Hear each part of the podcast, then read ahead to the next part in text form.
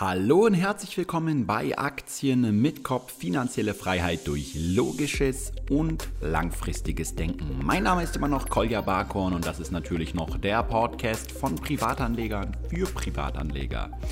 Ich bin wieder zurück nach einer kleinen Unterbrechung letzte Woche und zwar lag es einfach daran, dass meine Stimme aufgrund der Investmesse etwas gelitten hat und ich deswegen nicht wirklich in der Lage war, einen Podcast aufzunehmen.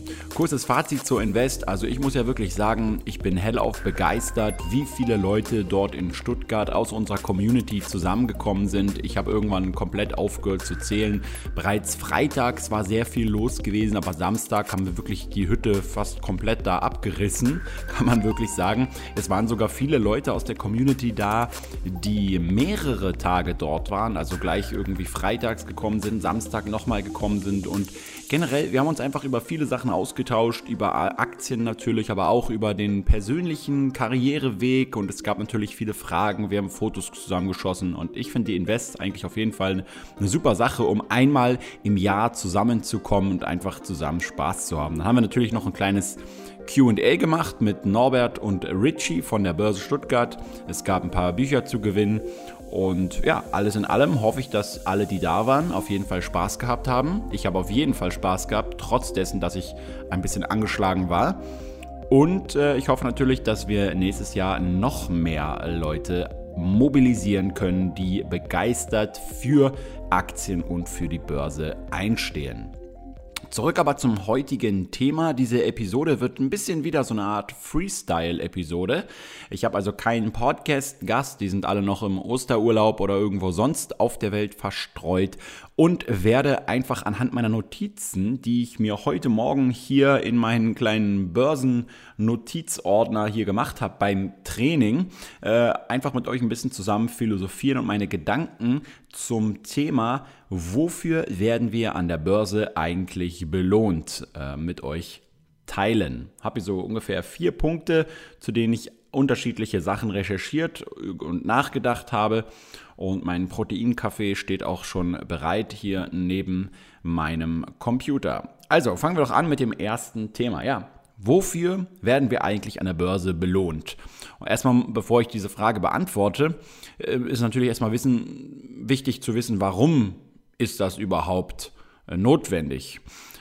Also man könnte ja auch einfach sagen, ist doch vollkommen wurscht, warum und wofür wir da belohnt werden. Hauptsache, ich habe Rendite und so weiter und so fort. Nun ja, ich glaube, da, damit man langfristig diese ganze Reise äh, durchhält und durchmacht und auch mit Spaß und so weiter verbindet, ist es schon wichtig, auch ein allgemeines Verständnis der ganzen Mechanismen der Börse, des Aktienmarktes und vor allem auch der Unternehmen ähm, zu haben. Weil je mehr ich etwas verstehe, desto mehr kann ich in speziellen brenzlichen Situationen auch wiederum meine Emotionen verstehen, die nun auftauchen, auftauchen äh, mögen und somit dann auch wiederum rational handeln. Und ich habe hier vier Punkte. Einmal die Risikobereitschaft, einmal die Geduld, einmal die Disziplin und dann zu guter Letzt tatsächlich das Aushalten der Verluste. Für diese vier Punkte werden wir meiner Meinung nach an der Börse belohnt und auch bezahlt. Ähm, unabhängig davon, dass natürlich viele Leute äh, die Investitionen in Aktien und dann somit die entsprechenden Kursgewinne, die ja nicht garantiert sind, und entsprechende Dividenden auch immer mal wieder als leistungsloses Einkommen definieren, ähm, sind natürlich einige Dinge erstmal als Voraussetzung notwendig, damit überhaupt Menschen ihr Geld in die Hand nehmen und dann an der Börse investieren. Weil was wir erst einmal bedenken müssen, ist, dass keiner von uns Geld ja einfach so bekommt, außer das Finanzamt. Das heißt, wir müssen ja, wenn wir Geld haben wollen, in der Regel erstmal in irgendeiner Art und Weise dieses Geld auch verdienen. Und das Wort verdienen kommt von dienen. Das heißt, wir müssen anderen Menschen irgendeine Form von Mehrwert bieten. Das kann sein, dass wir ihnen den Rasen mähen. Es kann aber auch sein, dass wir ein qualifizierter Hirnchirurg sind, der unglaublich viel Geld damit verdienen kann, weil er einfach eine extrem lange und äh, intensive Ausbildung gemacht,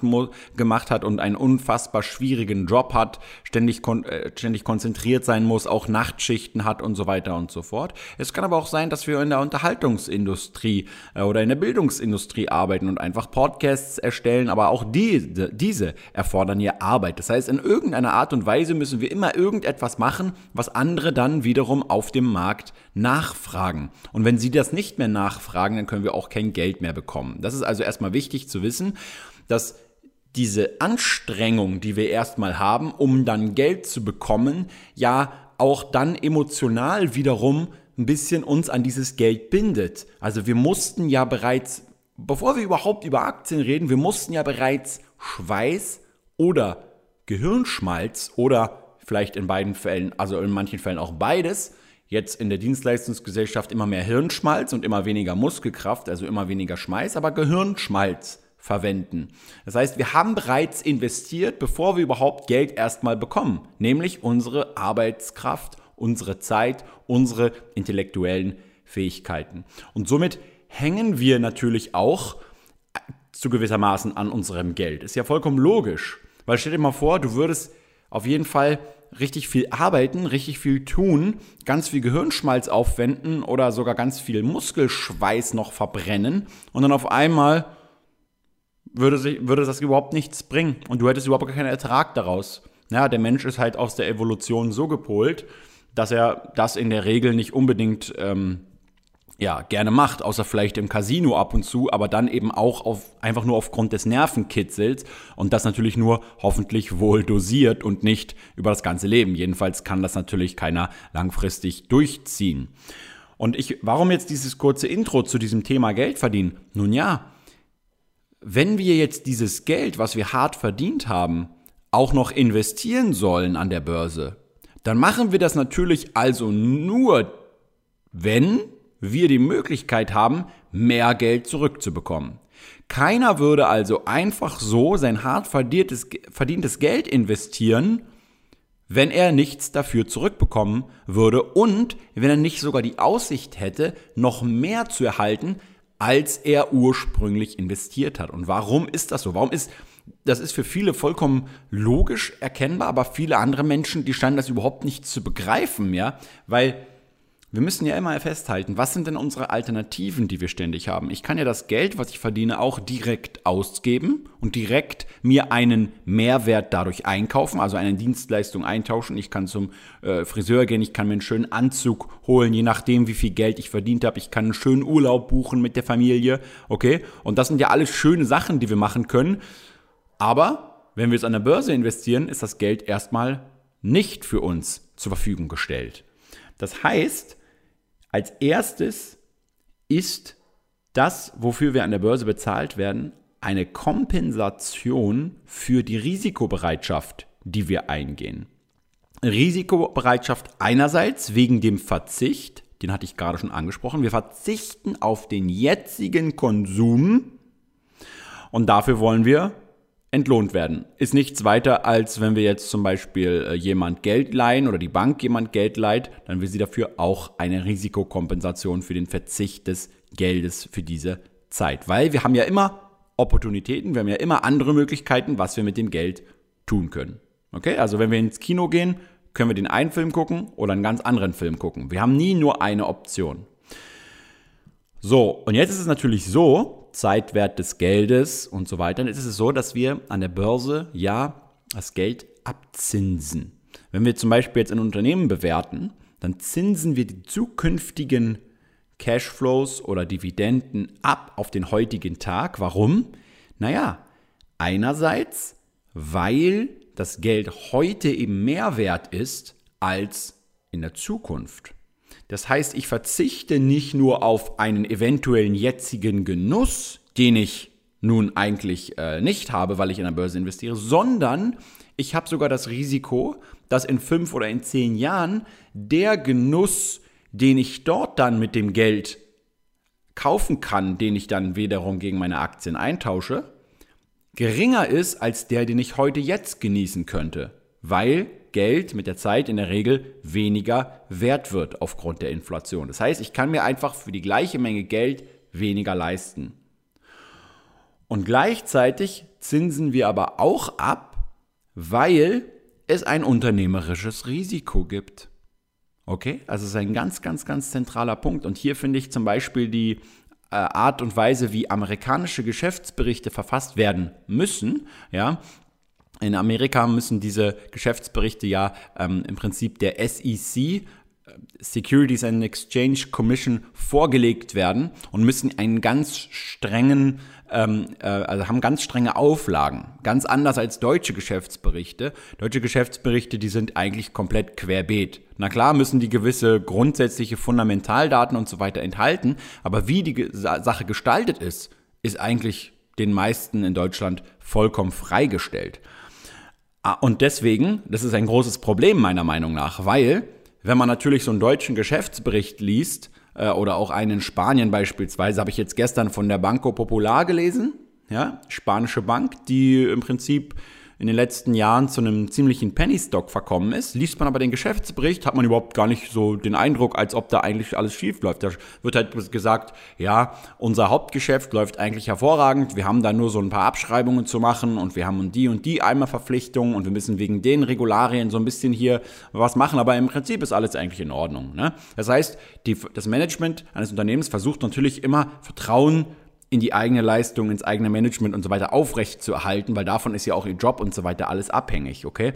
Und in deutschen Geschäftsberichten hat man sehr häufig das Problem, dass man irgendwie so das Gefühl hat, vielleicht kennt ihr das, man durchfliegt so diese Seiten und auf einmal denkt man so, ey, dieses Unternehmen ist so geil, man wird immer überzeugter und immer überzeugter und man überzeugt sich im Prinzip während des Lesens selbst, und man sagt, boah, die sind so cool, die sind ein Marktführer hier und hier und die haben jetzt schon wieder den Umsatz gesteigert und alles klingt irgendwie immer so rosig und so toll. Und die Risiken werden sehr häufig nur ganz selten angesprochen und wenn dann irgendwie so sehr schwammig angesprochen und so weiter. Und deswegen finde ich das so cool bei amerikanischen Geschäftsberichten, weil da kommt ganz am Anfang, nach einem kurzen Intro, kommt da im Prinzip immer das Risk Assessment oder einfach die ganzen Risikofaktoren, die dieses Geschäftsmodell und das Unternehmen speziell mit sich bringt. Ja, und da habe ich jetzt als kleines Beispiel gerade den äh, Take Two äh, Geschäftsbericht mal studiert. Take-Two ist ein Spieleentwickler, die zum Beispiel sehr, sehr, sehr erfolgreiche Franchise-Brands herausbringen, wie natürlich Grand Theft Auto, wie aber auch Red Dead Redemption, wie äh, Mafia und ganz viele andere inter interessante Spiele. Und wenn man da sich den Geschäftsbericht am Anfang erstmal durchliest, dann denkt man erstmal so, oh, alter Schwede, ey, das Unternehmen ist ja richtig risikoreich. Und genau das entspricht nämlich auch der Wahrheit. Weil das Erste, was viele Leute immer vergessen am Kapitalismus, ist, dass jedes Unternehmen schon mal in Konkurrenz zu den anderen jeweiligen Unternehmen steht. Das heißt, es gibt in jeder Branche einen harten, direkten Wettbewerb mit dem Mitbewerber. Das ist natürlich gut für uns Konsumenten, weil dadurch langfristig immer bessere und günstigere Produkte mit besserer Qualität entstehen durch diesen Wettbewerb, weil ja in dem Wettbewerb die Leute versuchen, sich gegenseitig zu übertreffen. Ja, das heißt, der eine Mitbewerber sagt, ich mache jetzt noch ein besseres Spiel als der andere und dadurch kaufen die ganzen jungen Leute wieder bei mir die ganzen Spiele und dann sagt der nächste, nun ja, dann nehme ich einfach so ein ähnliches Konzept und ein ähnliches Spiel und mache es aber einfach viel, viel, viel, viel günstiger, weil dann kommen die ganzen anderen Leute und kaufen wieder bei mir ein und so weiter und dann haben sie wieder den Drang, die Produktionskosten zu senken und können somit wieder die Preise senken. Und durch diesen harten Wettbewerb im Unternehmertum haben wir natürlich auch den Wohlstand erreicht, den wir heutzutage haben. Gleich werde ich dann auch eigentlich noch auf die Message kommen, warum ich das alles jetzt hier gerade erwähne. Und wenn ich jetzt bei, bei Take-Two mal die Risikofaktoren eingehe, alter Schwede, ja, nehmen wir mal GTA, Grand Theft Auto, eine erfolgreiche, ähm, richtig erfolgreiche Serie, sogar die erfolgreichste und ikonischste Videospielserie, die es eigentlich überhaupt gibt. Die haben insgesamt 240 Millionen Einheiten, glaube ich, davon verkauft. Allein GTA 5, das, das, die letzte Ausgabe, hat sich bisher 75 Millionen Mal weltweit verkauft. Also erfolgreicher als jeder Hollywood-Spielfilm, der jemals gemacht wurde, kann man äh, schon sagen. Auch weiterhin ein unfassbar ähm, ähm, ja, interessantes Spiel für viele Leute bei GTA Online und so weiter und so fort. Nun ist es aber so, dass zum Beispiel dieses Spiel auch bereits von den Leuten, die es spielen, immer ein, einem hohen Druck ausgesetzt wird. Das heißt, jedes neue Spiel, was jetzt rauskommt, GTA 6 beispielsweise, was jetzt irgendwie antizipiert wird zwischen 2018 und 2022 irgendwann, muss im Prinzip das vorige Spiel übertreffen. Würden sie also GTA 6 rausbringen mit der ungefähr dem gleichen Design, mit ungefähr der gleichen Grafik, mit, den, mit denselben interessanten Ideen und Charakteren und so ähm, wie GTA 5, dann wäre es zwar immer noch ein hammergeiles Spiel, aber es würde trotzdem schon für enorme Enttäuschung überall sorgen. Warum? Weil genau wie an der Börse die Leute halt immer was Besseres noch haben wollen und es wird erwartet, dass sich sie übertrifft. Das heißt, die ganzen Budgets für das Spiel müssen natürlich auch wiederum nach oben angekurbelt werden. Dann gibt es sehr viele Risiken in Bezug auf den, auf den Release. Das heißt, Take-Two macht beispielsweise einen Großteil der Umsätze mit diesem Spiel direkt beim Release. Jetzt kann es aber passieren, dass beispielsweise aufgrund irgendwelcher äh, Produktionsschwierigkeiten oder weil es, äh, äh, weil es ähm, Probleme gibt bei dem Source Code mit der Software, dass irgendwelche Sachen umprogrammiert werden müssen, dass es zu Verzögerungen im Release kommt und genau dort, wo alle das Spiel erwarten, auf einmal Probleme auftauchen. Oder es kann passieren, das ist bei Videospielen immer wieder ein Thema, vor allem in Deutschland, wo das sehr streng ist, dass es zu Indizierungen kommt. Ich meine, GTA 5 war jetzt schon nicht unbedingt zimperlich, ja. Ich erinnere an die Szene, wo man mit Trevor äh, den einen Typen da foltern muss, ja. Also das ist schon hart an der Grenze. Gerade in Deutschland habe ich mich gewundert, dass das Spiel nicht indiziert wurde. Indizierung bedeutet also, dass es nicht mehr an Jugendliche unter 18 Jahren beworben und verkauft werden darf. Das heißt, es, es, es gibt dann massive Werbeverbote. Äh, es kann sein, dass dass einzelne Einzelhandelsketten beispielsweise das Spiel dann auch komplett aus ihrem Sortiment rausnehmen und dass es einfach viel schwieriger wird, dieses Spiel dann zu vermarkten. Und das ist zum Beispiel auch ein riesiges Risiko. Dann gibt es natürlich auch noch Risiken, weil die größten Kunden von Take-Two, nehmen wir mal Sony, nehmen wir mal Microsoft, diese beiden Unternehmen sind gleichzeitig zu einem gewissen Grad auch Konkurrenten von Take-Two. Und außerdem ist Take-Two ja auch immer abhängig von den jeweiligen Hardware-Herstellern und deren Lizenzgebühren, deren Voraussetzungen und so weiter und so fort. Das heißt, passiert irgendwas Schlechtes mit Sony oder mit Microsoft, dann hat automatisch auch wiederum Take-Two ein massives Problem, weil das zwei der größten und wichtigsten Kunden von Take-Two sind und gleichzeitig natürlich auch wiederum Dienstleister von Take-Two sind.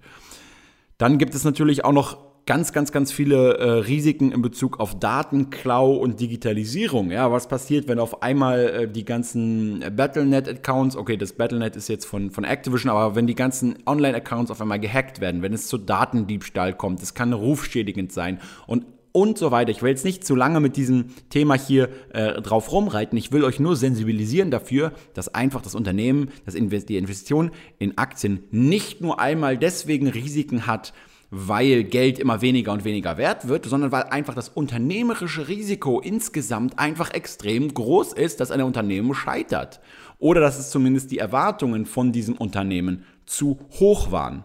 Und genau dafür, für diese Risikobereitschaft, die wir also eingehen, automatisch dafür, dass wir ein, einem Unternehmen Eigenkapital zur Verfügung stellen und dann auch an diesem Unternehmen in der Regel eine Weile investiert sind, das ist genau diese Form von Risikobereitschaft, die kompensiert wird.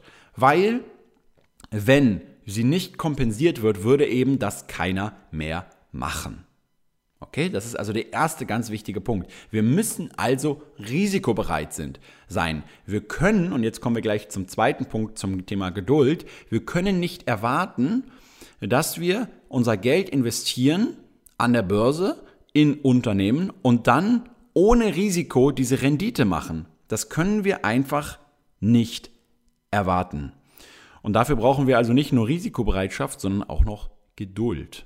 Geduld ist ein ganz wichtiges Thema, zumal wenn wir uns anschauen, ich habe gestern ein interessantes Video von Joel Greenblatt gesehen, dem Mann hinter Magic Formula, äh, werde ich mal in den Show Notes verlinken. Sehr, sehr, sehr interessanten Vortrag hat er gehalten bei Google. Und ähm, dort sagt er das auch ziemlich interessant, dass als er damals angefangen hat, so irgendwann Anfang der 80er Jahre, da hat er halt irgendwie alle alle ähm, paar Monate mal irgendwann einen Bericht rausgegeben an die Investoren, hat halt gesagt, ja, unsere Rendite hat sich äh, 3% nach oben entwickelt. Und das war es dann auch. Und heutzutage muss er im Prinzip wöchentlich Berichte abgeben. Äh, und alle Leute wollen ständig informiert sein. Und das Denken an der Börse hat sich generell eher so nach links verschoben, was den Zeithorizont angeht. Ja, also dass die Leute halt einfach immer kurzfristiger und kurzfristiger und kurzfristiger denken. Und ähm, wir müssen natürlich als Aktionäre Geduld lernen und auch haben, wenn wir Erfolg haben wollen an der Börse. Ähm, wir müssen also im Prinzip, es, ich, ich, ich vergleiche das immer so ein bisschen mit im Flugzeug. Okay, wenn wir im, Flug, im Flugzeug sitzen, dann haben wir im, im Endeffekt, außer wir sind der Pilot, die Kontrolle über unser Leben ja jemand anders übertragen. Und das ist auch der Grund, warum viele Leute so ein bisschen Flugangst immer haben. Ich hatte auch immer früher so ein bisschen Flugangst, jetzt, weil ich einfach ziemlich häufig mittlerweile fliege, hat sich das so ein bisschen gelegt. Aber es ist immer so dieses Gefühl, man steigt da jetzt ein und und obwohl es irgendwie eigentlich statistisch unsicherer ist als Autofahren, äh, äh viel sicherer ist als Autofahren, ähm, ist man fühlt man sich im Auto doch sicherer, weil man eben selbst am Steuer sitzt und selbst noch so dieses Gefühl hat, dass man im Zweifelsfall selbst noch irgendwie eingreifen kann. Und äh, beim Flugzeug nicht. Das heißt, und genauso ist es an der Börse, wir haben im Prinzip einen Kontrollverlust. Wir können zwar unser Investment ständig verkaufen oder wieder was Neues kaufen. Das ist aber die einzige Möglichkeit, die wir großartig haben. Ähm, ob du jetzt als Stammaktionär mit äh, ein paar tausend Euro in den Aktien halt dein Stimmrecht nutzt an, an der Hauptversammlung. Löblich ist es natürlich, aber ob du jetzt dadurch sehr große Kontrolle ausüben wirst, äh, steht natürlich in den Sternen. Ähm, das heißt, wir haben ein, immer eine gewisse, eine gewisse Menge von Kontrollverzicht und das mögen wir Menschen eigentlich nicht. Und das führt meiner Meinung nach auch eben dazu, dass wir sehr häufig nicht geduldig sind. Dass wir immer diesen Drang haben, irgendwas aktiv managen zu müssen im Depot. Nicht nur ständig reinzuschauen, sondern ständig zu gucken, hm, wie hat sich das entwickelt? Gibt es nicht vielleicht noch was Besseres, was ich jetzt machen könnte? Und all diese ganzen Alternativen, zusätzlich zu diesem Kontrollverlust, können eben dazu führen, dass wir die Geduld irgendwann auch mal verlieren oder dass wir sie gar nicht erst wirklich lernen. Wäre, wären die Aktienrenditen von 7 bis 8 Prozent im deutschen Markt, im US-Markt teilweise sogar 10 Prozent nominal, wären diese Renditen jährlich, dann hätten eigentlich fast keine Leute, glaube ich, Probleme in Aktien zu investieren. Dann wären diese Renditen wahrscheinlich auch gar nicht mehr so hoch. Weil diese Renditen setzen sich, und das habe ich, glaube ich, schon eine Milliarde Mal mittlerweile gesagt, sie setzen sich ja nicht dadurch zusammen, dass sie schön langsam ansteigend immer ganz, ganz, ganz sicher jährlich sich akkumulieren, sondern sie kommen eben durch starke Schwankungen zusammen.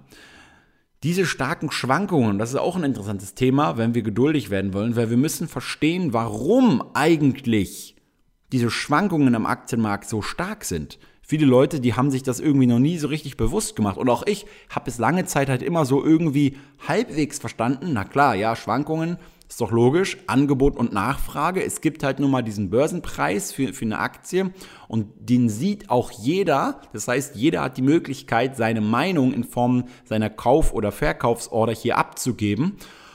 Und somit wird natürlich auch, je nachdem wie die Meinungen liegen, der Börsenkurs ständig schwanken. Aber das ist noch nicht so diese tiefere Begründung dafür.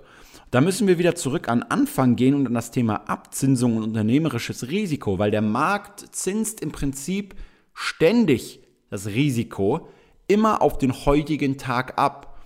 Das heißt, nehmen wir jetzt mal Take Two. In der Börsenbewertung von Take Two sind jetzt aktuell alle Informationen, Hoffnungen, irrationalen Ängste, Wünsche, Sorgen und so weiter größtenteils vom Markt eingepreist in, dem, in der Bewertung dieser Aktie. Aber eben nur mit den Informationen und Einschätzungen und so weiter, die wir jetzt insgesamt alle haben. Das heißt, würde im nächsten Quartal das Unternehmen auf einmal melden, dass das neue, dass sie äh, die GTA-Serie nicht mehr fortsetzen werden, weil äh, es aufgrund gewisser äh, Bedingungen nicht mehr lukrativ ist oder aus irgendeinem anderen Problem halt es nicht mehr dazu kommen wird, dass GTA weitergeführt wird, dann kann es sein, dass nun der Markt, weil er ja weiß, dass ein Großteil der Umsätze und Einnahmen bei Take-Two eben aus dieser GTA-Serie kommen, die da in Zukunft wegfällt, ja, und was ist Abzinsung? Alle zukünftigen Cashflows oder Dividenden wollen wir ja gucken, was sind die alle heute wert. Wenn wir aber auf einmal wissen, dass ganz viele Cashflows in Zukunft gar nicht mehr kommen, okay? Also nicht nur irgendwie mal eine Million oder so, sondern zum Beispiel jeden Tag eine Million. Einfach nur als Beispiel nehmen wir mal, die machen, ähm, ist es glaube ich nicht ganz so viel, aber nehmen wir mal einfach an, die machen irgendwie ähm, 10 Millionen Umsatz mit äh, GTA am Tag. Und jetzt ist es nicht nur so, dass wir, wenn, wenn wir diese Mitteilung bekommen, dass wir dann sagen, boah, jetzt entgehen uns erstmal 10 Millionen oder so, sondern es entgehen uns heute 10 Millionen, morgen 10 Millionen, übermorgen 10 Millionen und dann immer mehr und mehr Millionen. Natürlich irgendwann sind diese 10 Millionen nicht mehr so viel wert, haben also nur noch diesen Wert von 9 Millionen oder, oder 8 Millionen und geht dann immer wei weiter runter, bis irgendwann, wenn, je länger man in die Zukunft geht, äh, dann die ewige Wachstumsrate im Prinzip nicht dazu führt, dass es immer weiter nach oben geht, sondern weil die Diskontierung ja auch immer größer wird. Deswegen gibt es dann auch den Terminal Value, will ich jetzt aber gar nicht zu viel drauf eingehen. Aber dass wir dann denken, oh weia, wenn diese ganzen Einnahmen in Zukunft wegfallen, dann ist ja das Unternehmen heute eigentlich viel weniger wert. Und genau deswegen wird dann, kann es dann sein, dass aufgrund so einer Meldung auf einmal, worms, die Aktie 20% nach unten eskaliert. Okay? Und diese Schwankungen müssen wir verstehen und müssen wir aushalten. Und dafür müssen wir geduldig sein. Guckt euch also immer wieder dieses deutsche Aktieninstitut Dreieck an, also das, äh, das äh, DAX-Rendite-Dreieck, wo ihr sehen könnt, wie langfristig im Prinzip die Renditen eigentlich immer grün werden, auch wenn man zu schlechten Zeitpunkten einsteigt oder zu einem schlechten Zeitpunkt große Kapitalbeiträge, äh, Beträge investiert, es trotzdem langfristig wieder in den grünen Bereich geht. So, Neben der Geduld, was brauchen wir natürlich noch? Und das gehört natürlich so ein bisschen dazu zusammen. Manche mögen es einfach unterschiedlich de äh, definieren, aber ich finde, es sind schon auch zwei unterschiedliche Konzepte nochmal.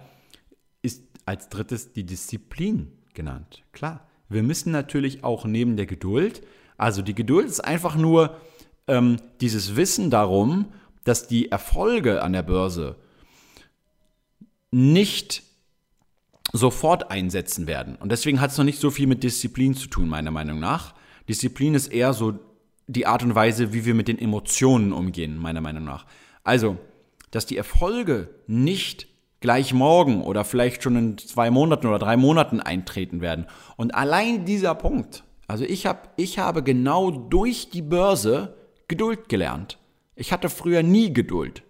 Bei nichts. Und deswegen habe ich auch nie irgendwas Nennenswertes erreicht. Weil alles, was es wert ist zu erreichen, braucht ja einfach eine gewisse Zeit, um es zu erreichen. Und äh, wenn wir einfach nicht Arbeit in eine Sache reinstecken, dann werden wir in der Regel auch nicht wirklich langfristig damit Erfolge erzielen. Und das war der Punkt, warum ich eigentlich nie irgendwas auf die Beine bekommen habe. Und je mehr ich an der Börse halt aktiv war, desto mehr habe ich Geduld gelernt und diese Geduld auch in andere Lebensbereiche übertragen. Und heute gebe ich einfach meinen Ideen und meinen Projekten immer viel mehr Geduld. Natürlich nicht endlos, aber viel mehr Geduld, um sie auch zum Erfolg zu bringen. Und äh, diesen Zinseszins auch in diesen Bereichen halt sich manifestieren zu lassen. Aber kommen wir zurück zur Börse. Also, Geduld ist die Fähigkeit, dass man seine Genugtuung, in Amerika sagt man Delayed Gratification, dass man seine Genugtuung in Bezug auf einen Geldbetrag oder auf ein Erlebnis in die Zukunft verschieben kann. Disziplin wiederum ist die Fähigkeit, seinen Emotionen nicht zu unterliegen. Hier sind wir dann wieder beim Stichwort Rationalität. Wir können Emotionen nicht einfach abschalten wie ein kalter Roboter und das ist auch gar nicht sinnvoll und auch überhaupt nicht äh, äh zu, äh, zu wünschen, ja, äh, weil Emotionen natürlich auch uns zum, zum teilweise zum Menschen machen. Aber wir können eben diese Verlustangst und die damit einhergehenden Emotionen tatsächlich durch Disziplin bewegen. Okay? Beziehungsweise, was heißt bewegen, also unterdrücken oder zumindest einfach ähm, annehmen und dann aber durch die Rationalität und durch die Disziplin wieder beruhigen und somit auch dann tatsächlich dazu kommen, dass wir weniger Angst und weniger Emotionen in Bezug auf die Börse und auf unser Geld haben. Und nur wenn wir Disziplin auch haben, nur dann können wir wirklich langfristig erfolgreich sein.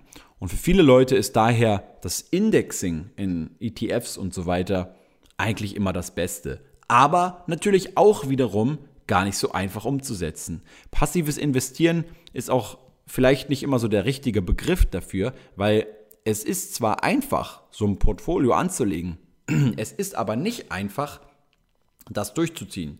Es bedarf einer bewussten Entscheidung für dieses Buy and Hold passive Investieren. Und ein Nachteil zum Beispiel von der Aktienstrategie, die ich verfolge, weil ich verfolge ja keine quantitative Dividendenstrategie oder so, wo ich, wo ich einfach nur auf gewisse Kennzahlen achte und sonst auf nichts, sondern ich lasse ja auch qualitative Faktoren mit einfließen und habe somit immer wieder auch die Gefahr, dass Emotionen eine Rolle spielen. Hier ist nochmal der Fall Aurelius genannt, der jetzt ja immer noch äh, sehr fleißig diskutiert wird. Und das ist auch richtig, weil dadurch lernen wir ja viel.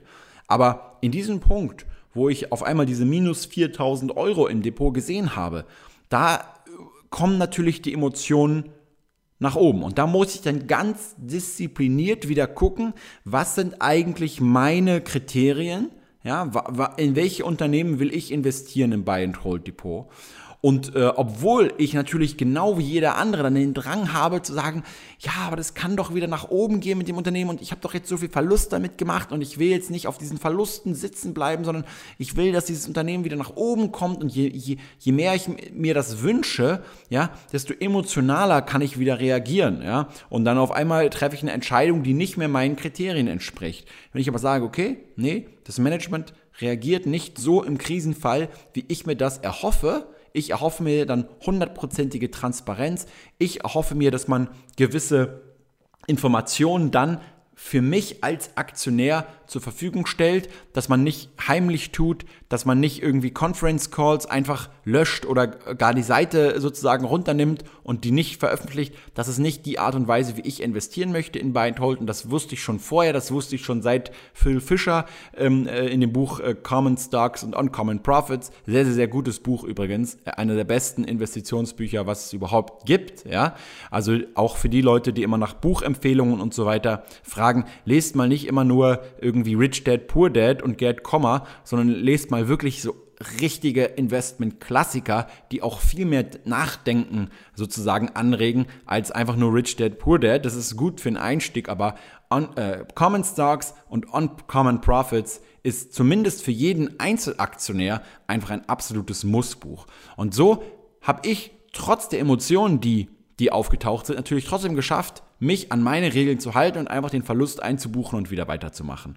Und das ist der letzte Punkt, der meiner Meinung nach extrem wichtig ist und der wiederum die Erklärung dafür ist, wofür wir an der Börse eigentlich bezahlt werden. Nämlich, dass wir die Verluste einfach wegstecken und weitermachen. Und genau das ist so unfassbar schwer.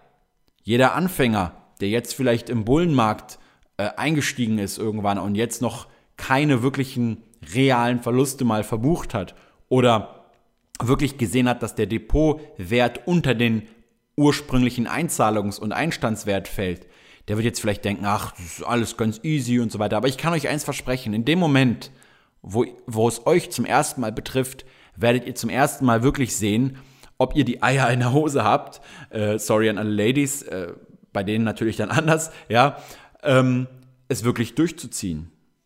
Das heißt, nehmen wir mal jetzt nicht immer so diese einzelne Situation und so dieses einzelne Thema. Ich finde es auch immer so sinnlos, wenn man jetzt zum Beispiel sich streitet, ist jetzt Cost Averaging besser oder die Einzelinvestition, weil am Ende ist es doch bei keinem von uns so, dass wir irgendwie an einem Punkt unseres Lebens eine Million Euro haben und im Prinzip sich der gesamte Investmenterfolg auf eine einzige Entscheidung im Leben dann reduziert und ob wir hier richtig handeln oder nicht. Wenn das so wäre, nun ja, dann äh, hätten wir natürlich auf jeden Fall wirklich die Arschkarte gezogen. Aber so ist es doch gar nicht, weil spulen wir doch einfach jetzt mal 10, nicht 20, nicht 30, nicht 40, 50, sondern spulen wir doch mal 60 Jahre nach vorne. Einfach damit wir selbst den jüngsten Privatanleger dieses Podcasts hier immer noch mit berücksichtigen. Ja? So. Und wenn jetzt die ganzen alten Leute, also so wie ich, die dann in 60 Jahren schon, falls sie überhaupt noch leben, dann 90 sind oder so, und dann mal zurückblicken auf jede einzelne Investmententscheidung, die wir in unserem Leben gemacht haben, dann werden wir ja nicht ein Dutzend, nicht Hunderte, sondern im Optimalfall tausende Investmententscheidungen in unserer Karriere gemacht haben. So, und jetzt überlegt euch mal. Nehmen wir mal an, ihr habt tatsächlich insgesamt eine schöne runde Zahl und zwar 1000 Schuss, ja, nach 1000 Schuss ist Schluss, kennt ihr, Investitionsentscheidungen gemacht.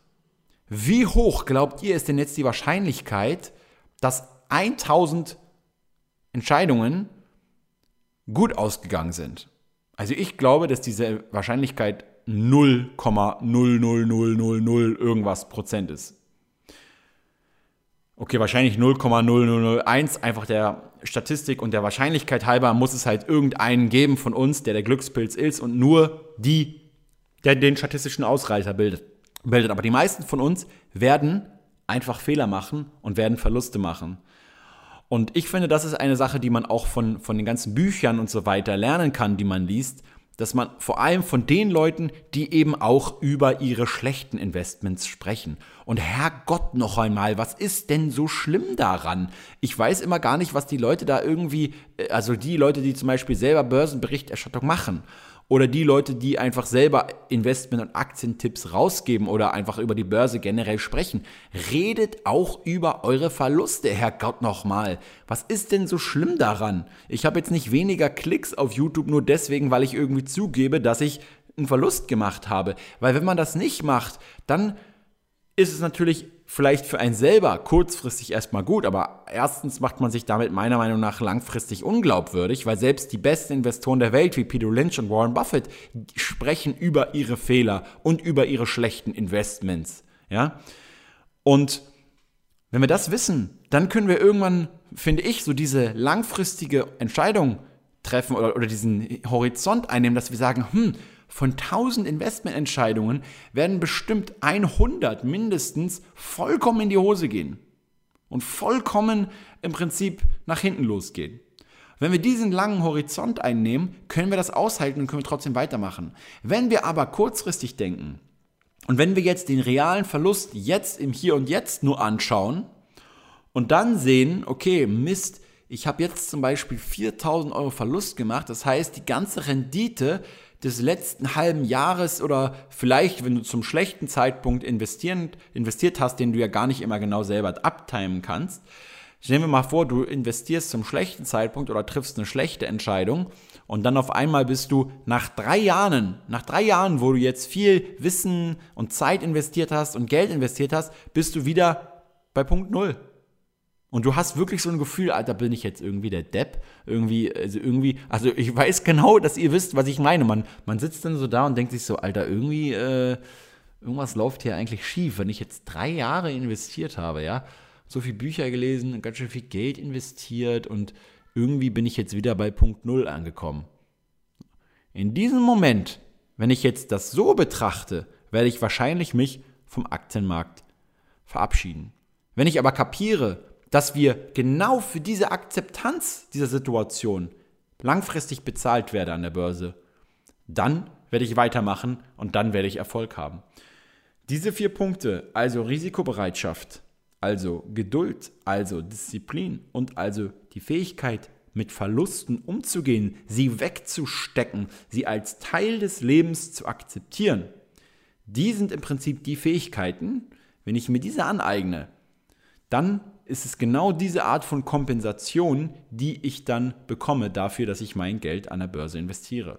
Das sind jetzt nur die, die mir auf Anhieb eingefallen sind beim Training. Ihr könntet jetzt noch ganz viele andere noch äh, wahrscheinlich finden, die hier auch noch mit eine Rolle spielen. Aber ich denke mal, in diesem Podcast ist hoffentlich klar geworden, dass ich nicht mein Geld an der Börse investieren kann und dann erwarten kann gleichzeitig, keine Risiken einzugehen. Oder dass ich erwarten kann, gleich morgen schon Erfolg zu haben. Wie es viele Börsenplanspiele einem dann wiederum, äh, ja, ähm, keine Ahnung, äh, simulieren. Oder wie ich neulich in diesem Podcast gehört habe aus Amerika, die waren teilweise, also haben die ja echt coole Sachen, die Amis am Start, aber was da teilweise auch für ein Bockmist behauptet wurde, was habe ich da gesehen?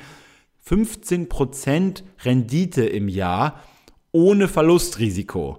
Ne? Also diese Art von von, von Bauernfängerei ist schon so eine Frechheit, ja. Und dass dann aber Leute auch darauf reinfallen und dann einfach glauben, ja, es ist auf irgendeine Art und Weise, ist es vielleicht doch möglich, dass ich hier investiere 15% und ohne Risiko dann äh, hier rausgehe da muss man sich immer auch fragen, ja, warum produziert denn Daimler noch Autos, Herrgott, nochmal? Ja, ähm, warum äh, machen die Jungs von Take-Two immer noch Computerspiele? Die könnten doch einfach diese, diese unfassbar großen, also warum investiert Warren Buffett überhaupt noch in Aktien? Der könnte doch einfach einen riesigen Kredit aufnehmen, dann in diese unglaubliche krasse Methode investieren, die 15% ohne Risiko bringt und dann damit erfolgreich werden. Ja, es gibt diese Methoden einfach nicht. Und ähm, ja, genauso ist es in Bezug auf Disziplin und auf die Fähigkeit, die Verluste einfach wegzustecken. Okay, und wer das schafft, der wird langfristig reich belohnt und der bekommt eben auch nicht nur, und das ist immer so im Leben, je länger man bei einer Sache dabei bleibt, und damit meine ich jetzt nicht ein spezifisches Investment. Ihr habt gesehen, manchmal muss man sich von diesem Investment auch trennen, wenn die Kriterien nicht mehr gegeben sind. Aber je länger man bei einer Sache insgesamt bei bleibt. Also Börse an sich oder Sport an sich oder Persönlichkeitsentwicklung an sich oder Bücher lesen an sich oder Bücher schreiben an sich oder Podcasting an sich oder YouTube an sich oder Arbeiten an sich oder was auch immer an sich, je länger man dabei bleibt, desto mehr wird man über die Monate und Jahre auch die ganzen, ich nenne sie mal, sekundären Vorteile und sekundären Dinge bekommen nach und nach. Und das ist greife ich jetzt schon mal weg. Ähm, vor dem zweiten Video, was jetzt demnächst bald kommt zum Thema äh, die dunkle Seite von finanzieller Freiheit. Also die dunkle Seite, warum? Weil sie sehr häufig einfach im Hintergrund erscheint. Jeder erfolgreiche Mensch, der ist in der Regel ja für genau das bekannt, wofür er erfolgreich ist. Ähm, für die ganzen Sachen, die er in der Regel vorher gemacht wird, ist er nicht bekannt geworden, weil damit war er nicht erfolgreich und deswegen auch nicht bekannt geworden. Das ist eigentlich ein ganz simpler Zusammenhang, aber trotzdem waren ja diese ganzen Dinge, die dieser Mensch vorher gemacht hat, auch da. Und deswegen sage ich immer dunkle Seite dazu, weil diese dunklen Sachen, die man eigentlich nicht weiß, in dieser Serie mal einfach behandelt werden sollen. Und da war es auch genau das gleiche wie der Bundeswehr. Ne? Neun Monate da gewesen und dann auf einmal gemerkt, wenn ich jetzt noch weitermache, bekomme ich auf Anhieb das Dreifache vom Gehalt. Ja, das heißt auch wieder der Beweis, so, wenn man eine Sache einfach mal länger durchzieht als nur dieses Notwendige. Ne? Damals Grundwehrdienst, no, neun Monate waren notwendig oder Pflicht, egal ob Zivi oder, oder Bundeswehr. Ne? Ähm, wenn man aber einfach ein bisschen einen Schritt weiter macht und sagt, ich ziehe das jetzt noch ein bisschen länger durch, kriegt man auf einmal das Dreifache vom Gehalt. Also statt, statt irgendwie 350 Euro habe ich auf einmal 1200 Euro schon gleich als normalen Wehrsold verdient. Aber dazu muss man erstmal die ersten neun Monate durchmachen. Die kriegt man nicht von Anfang an. Und genauso ist es meiner Meinung nach bei allem im Leben, wo man langfristig dran bleibt, dass man eben so viele sekundäre Vorteile noch bekommt, die teilweise diesen primären Faktor der Rendite sogar unfassbar krass noch übersteigen können.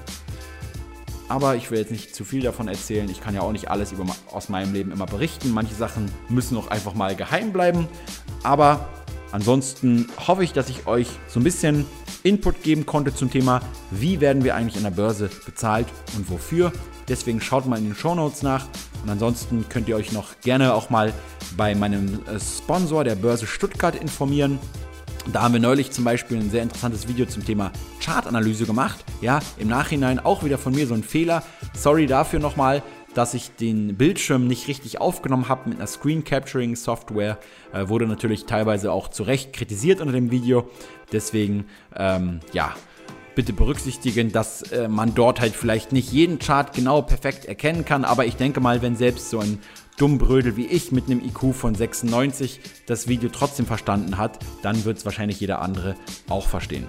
Also schaut auf jeden Fall da nochmal nach. Ich verlinke das Video auch nochmal in den Show Notes und ansonsten wünsche ich euch einen wunderbaren Rest Ostermontag und was auch immer ihr noch davor habt. Ähm, die Börse hat ja leider geschlossen noch heute.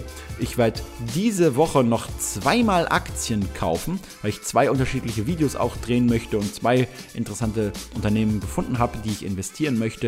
Und welche es dann sind, erfahrt ihr natürlich dann auch auf dem Kolja investiert Kanal und auf dem YouTube-Channel von Aktien mit Kopf. Und das reicht jetzt auch mal wieder mit der Werbung. Und wir sehen uns beim nächsten Mal, beziehungsweise hören wir uns beim nächsten Mal. Rationale Grüße und ciao.